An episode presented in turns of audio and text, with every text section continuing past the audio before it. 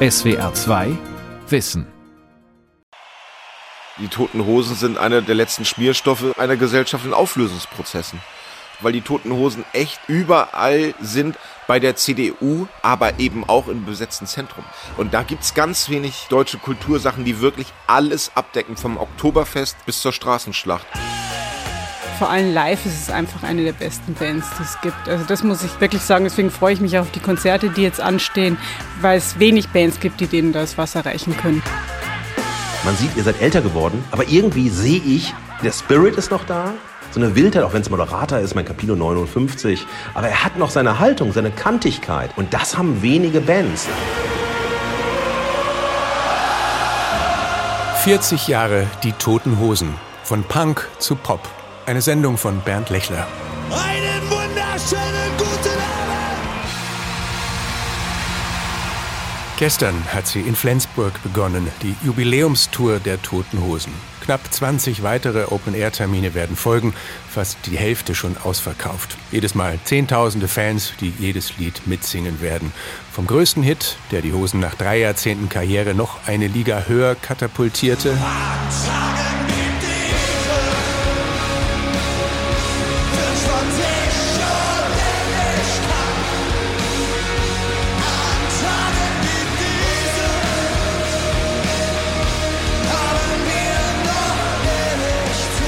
Über die politischen Songs gegen rechts.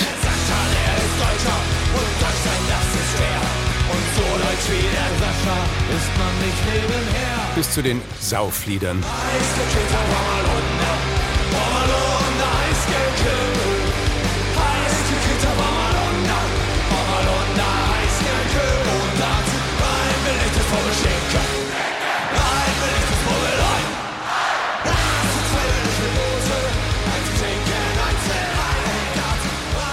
Letztere aus der Anfangszeit der Toten Hosen, aus den frühen 80er Jahren, als niemand auf die Idee gekommen wäre, dass diese wüste kleine Düsseldorfer Punkband mit ihren bunten Klamotten aus der Altkleidersammlung mal Erfolg haben oder gar Stadien füllen würde, geschweige denn noch vier Jahrzehnte später und dann längst als eine Gruppe von Millionären.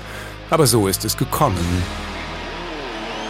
Ich würde darum bitten, dass man diese Lieder im zeitlichen Kontext sieht. Anfang der 80er Jahre war das zumindest in der Rockmusik wirklich nicht Usus, Alkohol in Liedern abzuhandeln. Das war eine Provokation, mit 18, 19 Jahren dazustehen und zu sagen, wir haben nichts Besseres vor, als, als uns sinnlos zu besaufen heute. Das ist unser Tagesprogramm, der Rest interessiert uns nicht. Das war ein Schock. Campino, Sänger und Sprecher der Toten Hosen. Dabei waren sie keine Arbeiterjungs, die sich nach oben pöbeln mussten. Campino etwa stammt aus einer Juristenfamilie. Die Mutter Engländerin, die in Oxford studiert hatte und ihre sechs Kinder zweisprachig erzog, der Vater Richter. Der Großvater war Präsident des Bundesverwaltungsgerichts. Aber sein Enkel und dessen Freunde eben musikverliebt, abenteuerhungrig und fasziniert von der ungehobelten Anti-Rock-Musik, die in den Jahren zuvor aus Campinos zweiter Heimat England gekommen war. Punk. Punk heißt, sei das, was du sein willst. Immer, wenn du es sein willst. Markus Kleiner, Professor für Medienwissenschaft an der Berlin University of Sciences und Dozent an der Popakademie Mannheim. Wir hatten ja zuerst eine Phase Ende, Mitte, Ende der 70er, in dem es die ersten äh, Punkbands in Deutschland gab. Sowas wie Male, dann Fehlfarben kam, Hans Aplast kam, äh, Normal aus dem Ländle. Das haben wir so frühe Punkbands, die so neue deutsche Welle, bisschen New Wave, dann rübergingen zum Post-Punk. Also wir hatten schon eine Szene, die sich ein paar Jahre entwickelt hatte und die Toten Hosen waren eigentlich die logische Weiterentwicklung der Musik, die dann so 82, 83 zu Ende gegangen ist. Die haben es eigentlich fortgeführt, ähnlich wie die Ärzte und zwar auf der Ebene von Erfolg. Dass man gesagt hat, also Punk, Punkrock ist was, was auch Mainstream-fähig ist. Den Arm aus dem Fenster, das Radio Fußballstand. In jeder Karre ein Mann. Die Bullen nehmen in der Stadt am Feld. Mit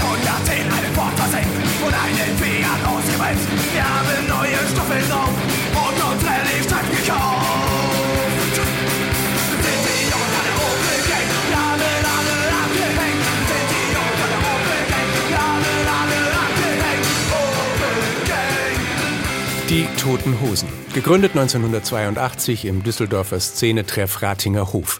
Beim ersten Konzert an Ostern 82 im Schlachthof Bremen versehentlich als Die Toten Hasen angekündigt. Gesang Andreas Frege alias Campino. Gitarre Andreas von Holst alias Kuddel, schon zuvor mit Campino bei der Band ZK. Zweite Gitarre Michael Breitkopf, genannt Breiti, Klassenkamerad und bester Freund von Campino. Bass Andi Meurer, den Campino mit 14 beim Turn- und Sportverein Mettmann kennengelernt hatte. Schlagzeug Klaus Peter, genannt Trini Trimpop, Laut Campino vier Nichtmusiker und ein halbes Genie, nämlich Gitarrist Kuddel, der bis heute mit Campino die meisten Songs schreibt und auf dem ersten Album Opel Gang auch fast alle Instrumente spielte. Andy hatte vor seiner Ernennung zum Bassisten noch nie einen Bass in der Hand gehalten und zog der Übersichtlichkeit halber zunächst immer nur zwei Seiten auf statt vier. Später sagte ihr erster Produzent John Caffery, er habe noch nie mit einer Band gearbeitet, die so wenig konnte wie die Toten Hosen. Aber Campino sei schon damals überzeugt gewesen, dass sie mal zu den größten deutschen Bands gehören würden. Es gab dann immer so ein Treffen von denen wo die sich ähm, zusammengesetzt haben und überlegt haben, okay, was ist unser Next Step? Georges Kamerun, Theaterregisseur, Autor und bis heute Sänger der Punkband Die Goldenen Zitronen, zwei Jahre nach den Toten Hosen in Hamburg gegründet. Also die waren immer schon von Anfang an auch irgendwie ihre eigene Werbeagentur, so auf eine Art. Aber eben auch immer sehr spielerisch und auch irgendwie so anarchisch, aber trotzdem waren die sich sehr bewusst, habe ich das Gefühl. meines Wissens die ersten großen Plakataktionen in Deutschland kamen von den Toten Hosen. Also solche Sachen, die wussten schon, was sie da tun. Sie probten unermüdlich, auch mal im Dunkeln, um sich den ständigen Blick aufs Gitarrengriffbrett abzugewöhnen, spielten Shows auch vor leerem Saal mit vollem Einsatz und versammelten ein gutes Team um sich. Lauter Freunde wie Jochen Hülder, ihr langjähriger Manager, der dann eine Konzertagentur, einen Musikverlag und eine eigene Plattenfirma mit ihnen gründete. Dieses Geschäftsmodell der kompletten Selbstständigkeit war damals völlig neu. Ihr Ethos blieb aber das der Punks. Kein Stargehabe, keine Selbsterhöhung, kein Interview für die Bild. Wir haben ja gesagt, wir persiflieren das Bierzelt. Und da drin gab es eben auch so dieses Schunkelige, dass man ganz cool ja auch so umdrehte und da drin eben so eine Verzerrung oder eben eine Überhöhung suchte. Das sind wir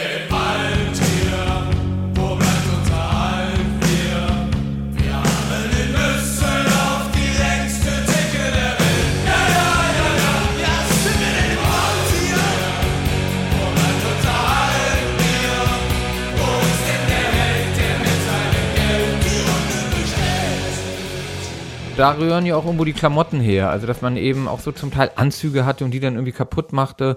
Oder auch mal ein zu großes Auto sogar fuhr. Und das aber möglicherweise mit Beulen. Ich weiß, dass Trini Trimpop irgendwann so ein 500er Mercedes fuhr mit so ganz vielen Beulen drin und so einem Taz-Aufkleber hinten drauf. Also, man wollte nerven. Das faszinierte zum Beispiel T.S. Uhlmann, ein anderer Musikerkollege, zehn Jahre jünger, Gründer der Hamburger Band Tomte, inzwischen solo unterwegs und auch als Romanautor erfolgreich. Mitte, Ende der 80er gab es im Ruhrgebiet große Streiks. Stahlwerke sollten geschlossen werden. Und die Arbeiter haben eben einfach demonstriert und gestreikt, dass das nicht passiert. Und der NDR hat damals eine Live-Übertragung gemacht von einem Solidaritätsfestival. Und da haben die Toten Hosen auch gespielt die kannte ich dabei gar nicht, aber der Sänger der Toten Hosen wurde interviewt und der Sänger hat gesagt, die Leute hängen an ihrer Arbeit hier mehr als an den Titten ihrer Alten. Und das war so ein Moment, ich wusste nicht, was Titten sind, ich wusste noch nicht, was Arbeit ist, ich wusste nicht, was Punk ist, aber was der Typ gesagt hat, wusste ich, dass das irgendwie so super heftig ist und wenn meine Eltern das gehört hätten, dass sie echt ausgeflippt wären. Wie kann man sowas im Radio sagen? Und das ist mein allererster Tote Hosen Moment gewesen. Hey, ich will euch Folgendes fragen. Bisher war die Show ziemlich scheiße, oder? Diesen Auftritt Campinos in einer Fernsehtalkshow hat Erik Friedler für seinen Dokumentarfilm Nichts als die Wahrheit über 30 Jahre Tote Hosen ausgegraben. Die Sensation? Wollt ihr die völlige Sensation? Wollt yeah. ihr alle auf Seite 1? Na, da drüben, da sind zwei Mutige, die wollen auf Seite 1. Dann zieht euch jetzt aus! Sofort! Man weiß nicht, den wievielten Becher Bier er dabei in der Hand hält. Es befällt einen als Zuschauer jedenfalls dieselbe Fremdscham wie die Gesprächsrunde im Studio. Den Hosen war nichts peinlich. Und in der rauen Szene des Ratinger Hofs hatten sie wohl auch eine gewisse Streitlust und Härte erworben. Campino über ein Schlüsselerlebnis in den frühen 80ern, als aggressive Punks ein Opfer suchten. Plötzlich gingen drei Mann auf den zu und haben den dermaßen verprügelt, so das Blut floss in Strömen. Und ich stand nur da, fassungslos, und habe nicht den Mut gehabt, mich da reinzuwerfen, weil mich die Geräusche dieser Schlägerei so verschreckt haben. Ich war kein guter Boxer, ich kam vom Gymnasium. Ich wusste nicht, was das heißt, so richtig brutal miteinander zu sein. Und die Scham, dass ich mich da nicht eingebracht habe, die hat mich sehr lange verfolgt und ich bin konnte nachts nicht einschlafen davon und habe mir genau zurechtgelegt, wenn so etwas nochmal geschehen würde, wie ich zu reagieren hätte und so. Äh, jemand latscht dir über den Fuß und du weißt, das war jetzt kein Zufall, sondern das ist das Beginn eines Spiels. Und dann kannst du die Sache auch abkürzen und ihm direkt in die Fresse hauen. Sie hatten also schon eine gewisse Affinität zu Gewaltthemen, als Sie vom Theater Bonn eingeladen wurden, an einer Inszenierung von Uhrwerk Orange nach dem Roman von Anthony Burgess und dem Film von Stanley Kubrick mitzuwirken, dieser Geschichte um eine Jugendgang in England. 1988 war das. Einer der Songs, die sie dafür schrieben, Hier kommt Alex und das dazugehörige Album Ein kleines bisschen Horrorschau, verschaffte ihnen endlich den Durchbruch weit über die Punk-Szene hinaus.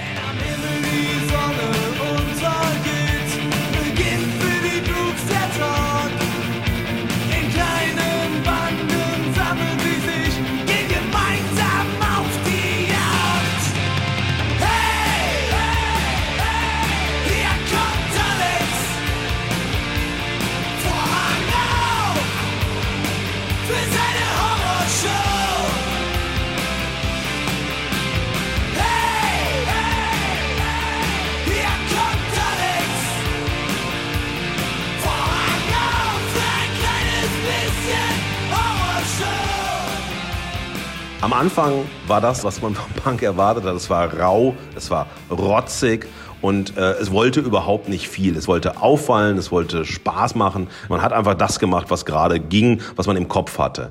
Und mit dem Erfolg dann fing es an, dass sowohl die Instrumente besser beherrscht worden sind, also dass wirklich auch Komposition eine Rolle spielte, dass das Songwriting komplexer geworden ist, dass äh, Campino sich als Autor auch verstanden hat, als Musikautor. Ich will Songwriter sein. Ich verstehe eine Dramaturgie. Ich äh, weiß, wie man einen Text inszeniert, wie eine Hymne funktioniert, wie man Menschen zum Mitsingen bekommt. Zur Freude der Toten Hosen am Unflätigen kam zunehmend Politisches und dann auch Persönliches, wie der Song Nur zu Besuch von 2002 für Campinos verstorbene Mutter. Ich soll dich grüßen von den anderen. Sie denken alle noch ganz oft an dich und dein Garten. Es geht ihm wirklich gut, obwohl man merkt, dass du ihm doch sehr fehlst. Und es kommt immer noch Post, ganz fett adressiert an dich, obwohl doch jeder weiß, dass du weggezogen bist.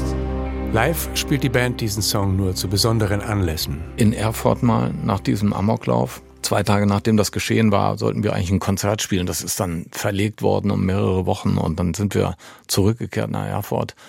Wussten, dass viele zugegen sind, die Menschen kannten, die gestorben waren. Ein Junge hatte auch ein Ticket für diese Todosen-Veranstaltung, der äh, umgebracht worden ist und da dann das Lied nur zu Besuch rauszuhauen, also und in dem Moment zu spüren, die ganze Halle empfindet äh, Trost. Das war wahnsinnig wertvoll. Auch die ganzen Tausenden von Briefe zu lesen, die wir wegen diesem Song bekommen haben. Also es ist mit Abstand die die meisten sind uns zugekommen wegen des Liedes nur zu Besuch. Bombendrohungen dagegen erhielt die Band wegen des Benefizsongs Sascha, ein aufrechter Deutscher, mit dem die Hosen gegen die auflodernde Ausländerfeindlichkeit zu Beginn der 90er Jahre ansangen. Sie engagieren sich bis heute in ihren Songs wie auch abseits der Bühne, unterstützen seit vielen Jahren die Organisation Pro Asyl, die meist mit Ständen bei den Konzerten präsent ist. Zu einer großen Pegida-Gegendemonstration in Leipzig schmuggelten sie sich und ihre Bühne in einem LKW versteckt mit dem Düsseldorfer Musikhochschulorchester führten sie Lieder verfolgter Komponisten auf, die den Nazis als entartet gegolten hatten Und als 2018 bei den Echo Awards die Gangster-Rapper Kollega und Farid Bang trotz antisemitischer Zeilen ausgezeichnet wurden, da schwieg die versammelte Branche, nur Campino bezog Stellung. Aber es geht doch nicht nur um einen Gangster-Rap-Song, davon gibt es doch hunderte. Es geht doch vielmehr um einen Geist, der zurzeit überall präsent ist. Nicht nur in der Musik, sondern auch in den sozialen Medien, im täglichen Fernsehtrash und in der Politik. Wann ist die moralische Schmerzgrenze erreicht? Diese Debatte, die ist nötig, wichtig, sie betrifft uns alle und sie muss von uns allen geführt werden. Und die darf auch nicht aufhören. Es ist doch mein Land und ich kann nicht so tun,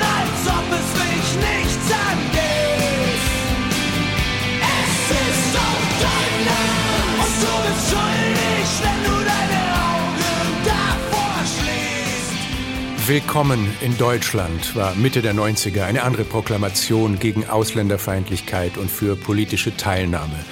Die Texte der Hosen, stets direkt, nie lyrisch verklausuliert, spiegeln immer auch ein Stück Zeitgeschichte. 2012, drei Jahre vor der Debatte um Grenzen und Geflüchtete, hieß eines ihrer Lieder Europa. Sie kommen zu Tausenden,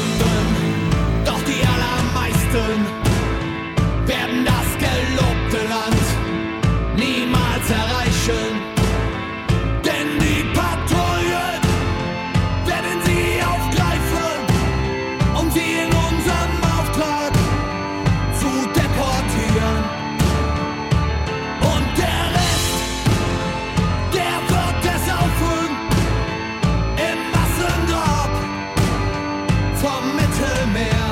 Solche Kommentare zum Zeitgeschehen verleihen den Toten Hosen Relevanz. Ihren anhaltenden Erfolg erklären sie aber noch nicht.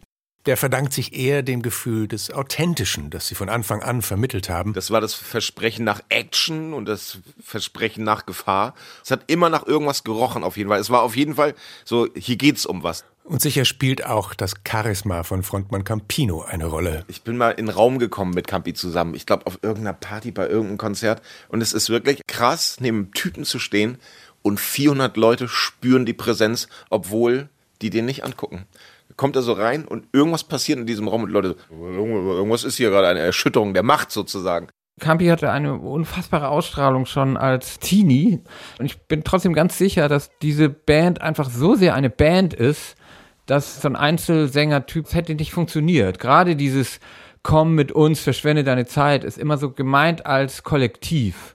So ein Märchen von wir ziehen gemeinsam los. Da spricht Musiker und Theaterregisseur Georges Cameron wohl einen ganz wesentlichen Teil ihres Erfolgsgeheimnisses an. Märchen oder nicht. Eine Stärke ist, dass wir uns alle als Kollektiv begreifen und dass die Mannschaftsleistung zählt und nicht wer das Tor schießt. Man beachte Campinos Fußballmetaphorik. Die Toten Hosen haben als Sponsoren ihre Heimmannschaft Fortuna Düsseldorf vor der Pleite bewahrt und ihr Ende der 80er für 200.000 Mark einen Spieler gekauft.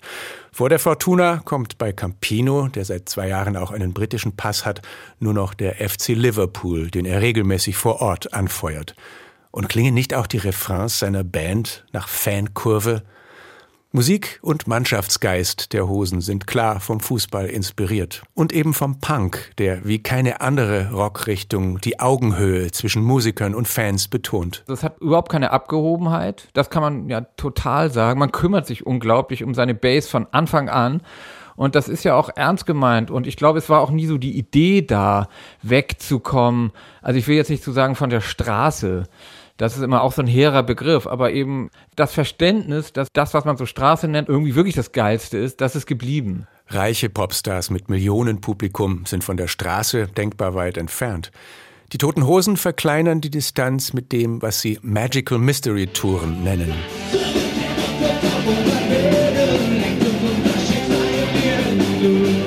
Fans können sich bei ihnen bewerben und mit etwas Glück kommen die Hosen zum Kleinstkonzert. Sie haben in Privatwohnungen und Krankenhäusern und Internaten gespielt und sie bestehen da auch auf eine gemeinsame Übernachtung und ein Frühstück, betont Campino. Diese Magical Mystery Touren sind ja genau deshalb erfunden worden, weil wir in den großen Hallen keinen Kontakt mehr zu den Leuten haben, die unsere Musik teilweise leidenschaftlich lieben. Also einmal geht es darum, tatsächlich Momente zu erwischen, wo du jemanden zu Hause besuchst. Also er lädt uns ein, kriegt wahrscheinlich dadurch ein großes Geschenk, aber er muss auch riskieren, dass wir bei ihm im Wohnzimmer stehen und dass er alles preisgibt von seinem Leben. Das ist auch nicht angenehm. Das ist die eine Sache. Das andere ist dann die Möglichkeit, mit diesem Format an Orten zu spielen, da würdest du sonst nie dran denken. Gefängnisse, äh, Nervenheilanstalten, Klöster, wir sind überall gewesen und haben unglaubliche Begegnungen dadurch gehabt. Eine Band, die sowas unternimmt, kann keine geschäftsmäßige Beziehung zur Musik und zueinander haben, meint auch die Journalistin Birgit Fuß. Sie hat zum 40-jährigen Jubiläum ein Reklambändchen über die Toten Hosen geschrieben. Ich war oft überrascht, wenn ich die Toten Hosen zum Beispiel im Studio besucht habe, wie unhöflich die zueinander sind. Zum Beispiel, wenn man in den Raum reinkommt, begrüße ich Leute. Das machen die einfach nicht, sondern die kommen halt rein. Es ist auch zum Beispiel selbstverständlich, dass Campino immer zu spät kommt. Das wissen die anderen. Die sind dann auch ein bisschen genervt, aber es wird halt auch hingenommen. Und dann habe ich irgendwann festgestellt, es liegt wirklich einfach daran, dass die sich so gut kennen und so gut befreundet sind. Deswegen streiten die auch manchmal krass oder diskutieren auf eine Art und Weise, wo man sich vielleicht als Außenstehender wundert. Und die verhalten sich einfach tatsächlich ein bisschen wie Familie. Familie, weil eben klar ist, das bringt uns nicht auseinander. Der Zusammenhalt umfasst noch einen größeren Kreis. Patrick Ort zum Beispiel, der Manager von denen, war ja früher ähm, noch als Jugendlicher ein Fanclubleiter. Und äh, diverse andere Leute noch im Umfeld, also im Security, Merchandise und so weiter. Das sind wirklich Menschen, die seit, ja, die seit Jahrzehnten begleiten. Und manchmal haben sie auch Leute mitgenommen, die eigentlich schon gar keine richtige Aufgabe mehr hatten, aber die waren halt einfach wie ein Faktotum sozusagen trotzdem mit dabei und auf Tour. Dieses Lied geht heute raus an, an unsere Crew, die beste, die wir jemals hatten. Es geht raus an alle die von euch, die uns die ganze Zeit immer begleitet haben. Es heißt Freunde! Mit 15 schrieben wir noch Parolen an die die keiner von uns damals so ganz genau verstand. Wir waren mit 20 klar gegen egal was das gerade war. Hauptsache zusammen und mit dem Kopf durch die Wand. Zwei Schlagzeuger mussten sie verabschieden. Trini Trimprop schon beim ersten Erfolg. Er mochte keine Interviews geben oder einer großen Plattenfirma verpflichtet sein. Wolfgang Wölli-Rode kapitulierte nach weiteren 13 Jahren aus gesundheitlichen Gründen. Er ist inzwischen verstorben. Heute ist Vom Ritchie auch schon seit über zwei Jahrzehnten dabei. Die anderen vier seit ihrer Schulzeit. Und natürlich mussten sie durch Krisen, als beim tausendsten Konzert ein Mädchen im Publikum starb und die Band lange nicht mehr auftreten wollte, als in den 90ern der Alkohol- und Drogenkonsum bei allen außer Kontrolle geriet, als sie Ende der Nullerjahre nicht mehr recht wussten, ob sie noch etwas zu sagen hatten. Aus diesem letzten Tief heraus erreichten sie allerdings nach 30 Jahren Bandgeschichte den Gipfel ihres Erfolgs. Ich warte seit Wochen auf diesen Tag und tanz vor Freude über den Asphalt. Als wär's ein Rhythmus, als gäb's ein Lied, das mich immer weiter durch die Straßen zieht. Komm dir entgegen, dich abzuholen, wie ausgemacht. Zu derselben Uhrzeit, am selben Treffpunkt wie letztes Mal. Tage wie diese, ein euphorischer Song, an dem sie endlos herumgebastelt hatten, wurde ihr erster Nummer 1 Hit nach dem eher komödiantischen Zehn kleine Jägermeister 16 Jahre zuvor. Es folgten Altes Fieber, Platz 2 und Unter den Wolken, Platz 3. Das zugehörige Album Ballast der Republik, wie auch 2017 Laune der Natur, ging ebenfalls auf Platz 1. Dazwischen zum ersten Mal auch eines ihrer Live-Alben. Die Verkaufszahlen wurden noch größer, die Stadien auch, die Tickets gingen noch schneller weg. Bleibt die bohrende Frage, die die Toten Hosen lange Jahre begleitet hat, ist das noch Punk? You know, is that the whole attitude was the same. And I used to think as the punks get older, it's going to be embarrassing. But it's not. It's an attitude. I think they're still punks. Jawohl, sagt Live Aid-Begründer Sir Bob Geldof im bereits erwähnten Dokumentarfilm Nichts als die Wahrheit. Schließlich gehe es um eine Haltung, die sei bei den Toten Hosen dieselbe geblieben und trotz ihres fortgeschrittenen Alters keineswegs peinlich. Allerdings, Punk ist nicht gleich Punk. Ex-Hosen-Drummer Trini Trimpop ging, weil ihm die Begeisterung der Massen und der Musikindustrie suspekt war. Und George Cameron wollte mit seinen goldenen Zitronen lieber eine kleine Band bleiben und hätte schon früh so manche publikumswirksame Aktion der Toten Hosen für sich selbst als anbiedernd empfunden. Auch so ein bisschen die Positionierung, die auch immer so ein bisschen albern ist. Hey, wir sind Düsseldorfer und deswegen ziehen wir jetzt als Düsseldorfer los. Uns hier völlig fremd. Also wir haben zwar einen Song, der hieß so St. Pauli Boys, der war aber auch schon so halb ironisch. Und wir haben irgendwann mal gespielt in Roskilde, großes Festival, gehen wir auf die Bühne und alle brüllen so St. Pauli. Also weil man so gemeinsam mit uns sein wollte. Und ich habe so gemerkt, ich will das nicht. Ich finde das grauenhaft. Dieses Kumpelige in der Masse. Die Toten Hosen hatten damit kein Problem und sind heute eine Firma genauso wie eine Band. Natürlich klingt Tage wie diese melodischer und, wenn man will, harmloser als alles auf den ersten beiden Alben und als viele Songs der anderen großen deutschen Punkband Die Ärzte. Deshalb ist es ja so ein Hit geworden. Also Pop. Andererseits haben die Toten Hosen ihre härtere, wildere Seite nicht aufgegeben und die Übernachtungen im Schlafsack bei Fans auf ihren Magical Mystery Touren. Vielleicht gehen Band und Firma, Punk und Pop zusammen. Denn hätten sie als Punks sagen müssen, wir dürfen das nicht? 40 Jahre lang? Punk heißt, sei das, was du sein willst. Immer, wenn du es sein willst. Die radikale Freiheit zu sagen, ich lasse mir nicht vorgeben, was ich zu sein habe, sondern ich bin das, was ich sein will. Und wie lange noch? Werden die Toten Hosen wie die Rolling Stones auch noch mit 80 auf der Bühne stehen und dann in den Stiefeln sterben? Mir fehlt die Vorstellungskraft, dass wir auch in zehn Jahren wieder hier sitzen werden und über irgendwas quatschen. Es wäre toll, wenn das so wäre und wir wären immer noch nicht peinlich geworden oder das Umfeld hätte uns noch nicht darauf hingewiesen. Aber ich glaube das eigentlich so nicht. Ich denke, uns macht das Leben Spaß. Wir wollen jetzt erstmal bis Oktober durchkommen. Ich würde das sehr genießen, auch nochmal ein Album einzuspielen. Aber viel weiter darüber hinaus geht meine Vorstellungskraft nicht mehr. Seinen 60. am 22. Juni wird Campino zwischen diversen Konzertterminen feiern und vermutlich noch einige zigtausendstimmige nachträgliche Geburtstagsständchen bekommen. Und wie auch immer die Geschichte weitergeht, schon vor 20 Jahren haben die Toten Hosen auf dem Düsseldorfer Südfriedhof ein Gemeinschaftsgrab für bis zu 17 Personen gekauft. Drei Plätze sind schon belegt von Ex-Schlagzeuger Wölli Rode, vom langjährigen Manager Jochen Hülder und dem ehemaligen Roadie Uwe Faust. Sie werden sich also nicht aus den Augen verlieren. Und als Fan auf der Website der Hosen kann man für 160 Euro eine Urne erstehen mit Bandlogo und Schriftzug und dem Songtitel Bis zum bitteren Ende. Biologisch abbaubar.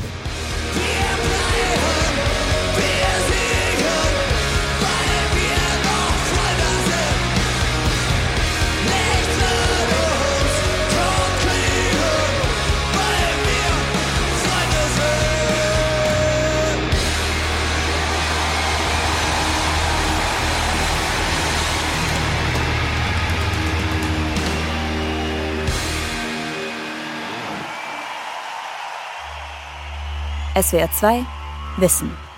40 Jahre die Toten Hosen von Punk zu Pop. Autor und Sprecher Bernd Lechler. Redaktion Sonja Striegel. Hallo, ich bin Bernd Lechler. Wenn du diesen Podcast von SWR2 Wissen gut fandst, dann könnte dir auch meiner gefallen. Der heißt Was macht Musik? Und das ist ein Streifzug durch die Popgeschichte, mal nicht anhand von Bands oder Songs oder Alben, sondern es geht um die Instrumente. Wer hat das Schlagzeug erfunden? Warum macht der Bass so süchtig? Und wie funktioniert ein Synthesizer? Zehn Instrumente in je 150 Sekunden, welche Songs sie geprägt haben und wer sie meisterhaft spielt. Hört mal rein. SWR 2 Wissen. Manuskripte und weiterführende Informationen zu unserem Podcast und den einzelnen Folgen gibt es unter swr2wissen.de.